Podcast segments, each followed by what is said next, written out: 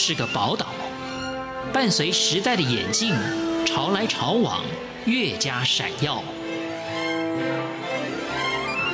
欢迎收听《潮台湾》，发现台湾的美好。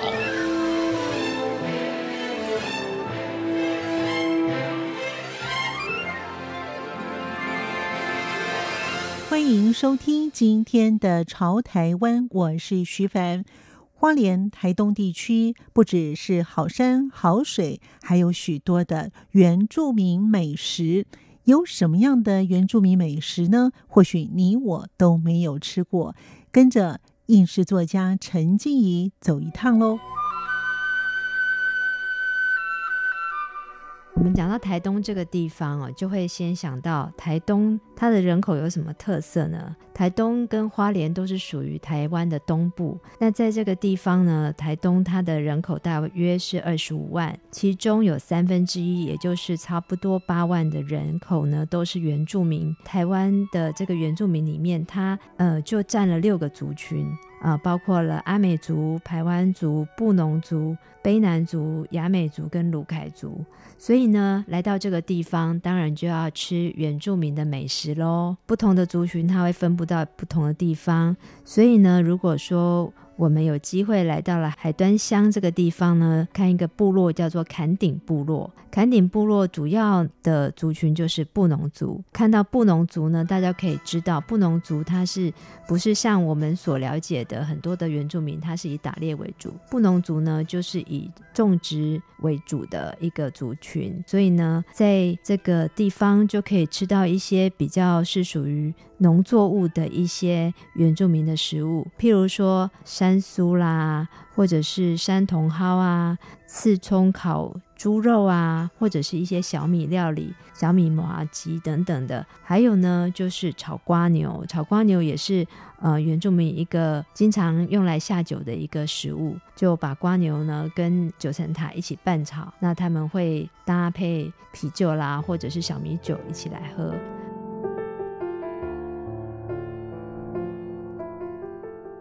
原住民的确有许多的特色美食，我们可能在平地都没听过。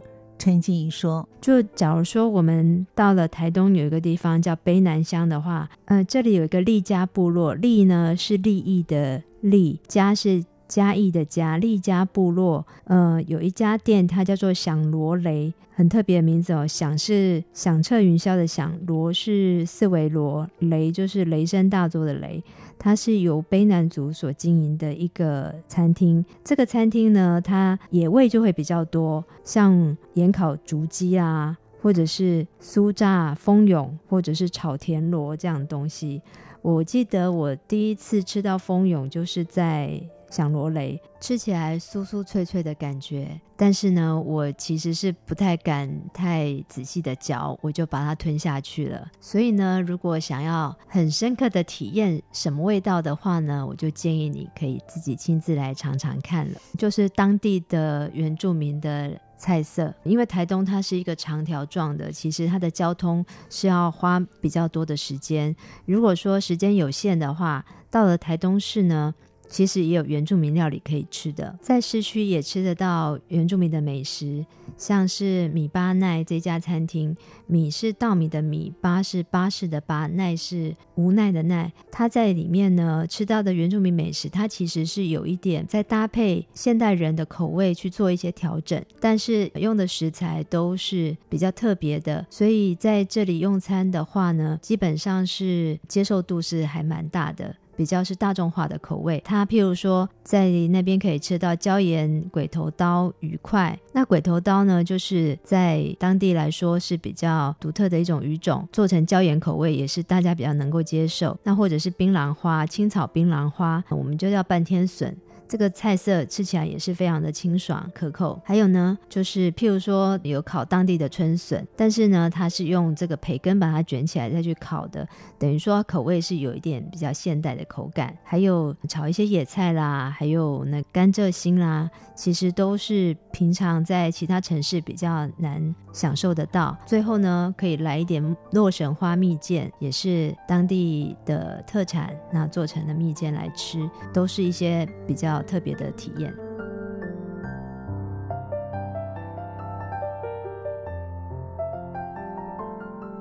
除了部落美食之外在台东市区也有特别的美食小吃蓝蜻蜓是台东人有着共同的记忆。为什么呢？到现在还需要排队酒后，而且台东人会问你喜不喜欢吃这一家的，来决定你是不是。架杠诶，台东人在台东市呢，我还特别想要介绍一个店家，叫做蓝蜻蜓，就是蓝色的蜻蜓的意思。它的招牌呢，也是一只蓝色的蜻蜓。为什么要特别介绍这家店呢？因为对台东人来说，它有记忆的象征。也就是在早年台湾并没有素食店的时候呢，蓝蜻蜓就是他们心中的约会的场地，然后也是吃。这些炸鸡最好的地方，所以呢，到现在为止哦，即使已经有了素食店在台东，但是当地人还是会到。蓝蜻蜓去，那是一种对于爱台东的一种方式吧。到现在，经常路过的时候，都还可以看到排队的人潮。我是有一次是利用寒流的时候才跑去吃的，因为我想说那天可能人会比较少，所以呢，确实那天排队就呃比较快就可以点得到餐。他吃的是一种类似比较台湾口味的炸鸡，但是对他们当地的人来说，就是是好吃的。但是外地的人来说呢，通常。都会觉得哦，嗯，这就是台东的味道，所以很容易去区分是不是台东人。你喜不喜欢吃蓝蜻蜓，就知道哦，是不是台东人。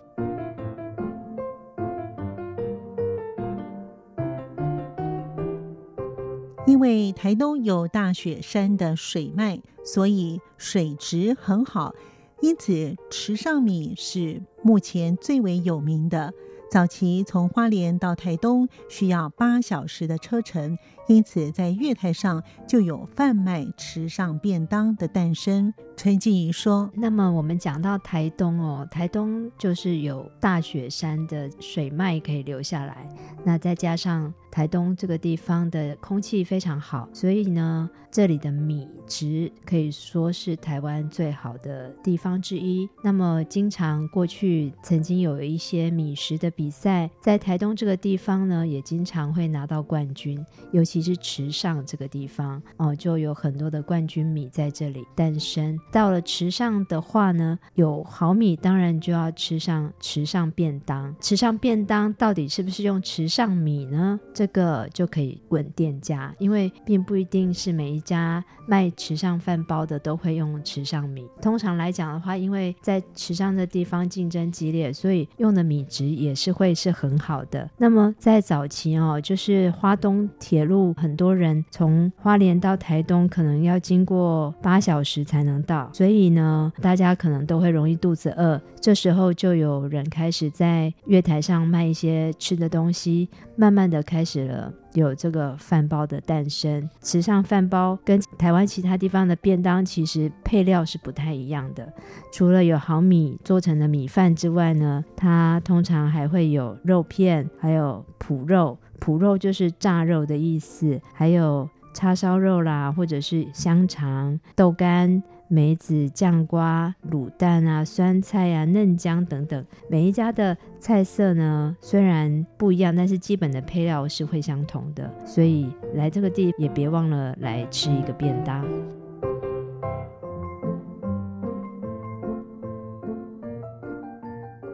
走完了台东，接着我们到了花莲。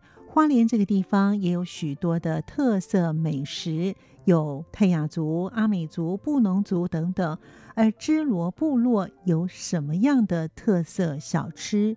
陈静怡说：“我们刚刚提到台东是有很多的原住民哦，在花莲也有很多的原住民哦。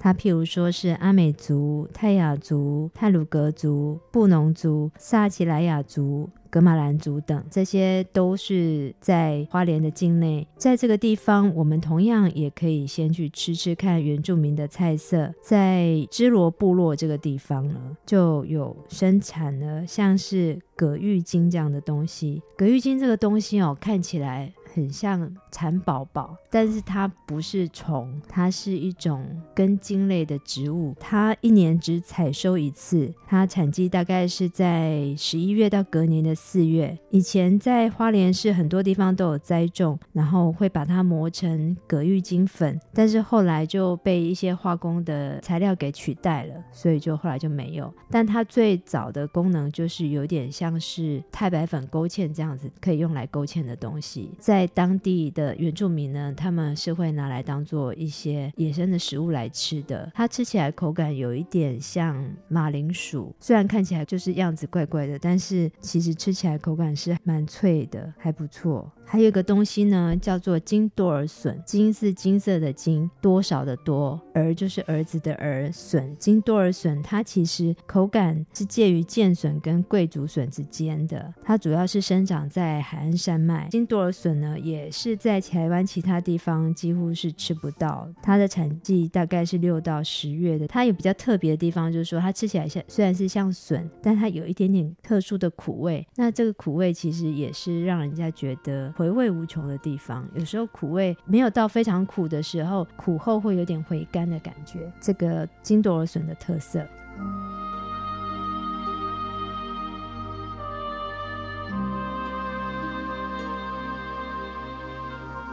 花莲的玉里面很有名，为什么？他说：“我会建议到了玉里可以来吃玉里面。”这个玉里面，它就以玉里作为它的名称。这个玉里面其实跟我们平常吃的汤面或干面，它有一点类似，但是它的面条是更有嚼劲的。在当地来说，已经现在变成一个观光的食物了。一开始是在桥头那个地方有人开始卖。如果在玉里这个地方哦，去吃铁板牛排的时候，通常我们都会附上黄面或者是意大利面，店家还会问你说，你要。意大利面条还是要玉里面条，所以说玉里面已经在当地来说是一个很被肯定食物了。当地有非常多家的卖玉里面的，大家也都可以去品尝看看。它吃起来其实是跟我们一般的汤面是有点类似，但是呢，各家决胜的关键都好像不是在面，也不是在汤，而是在他们的辣椒酱。所以当地人因为很喜欢吃辣，有些人呢去一趟就吃掉半罐的辣椒酱，而且那边的辣椒酱会用的比较辣一点，有时候会用到小辣椒去做。到那里也可以试试看你能够吃辣的程度。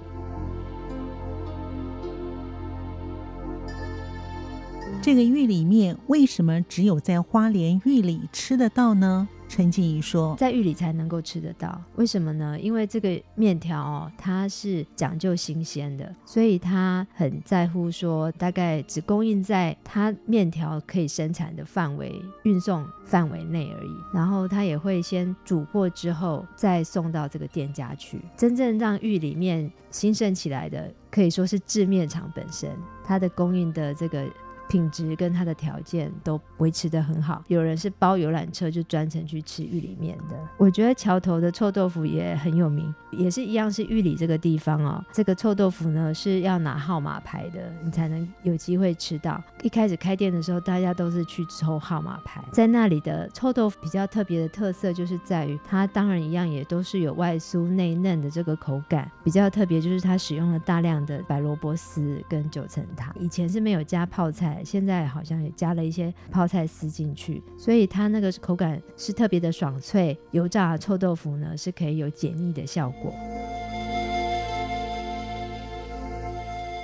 花莲的扁食是不可错过的美食，它有个故事由来。除此之外呢，在花莲市区不可错过的就是扁食啦。为什么这个扁食会在花莲这地方特别有名呢？当然跟我们的过去的蒋经国先生也是有关系的。他在那里呢，如果说到了花莲这个地方，就会去品尝扁食。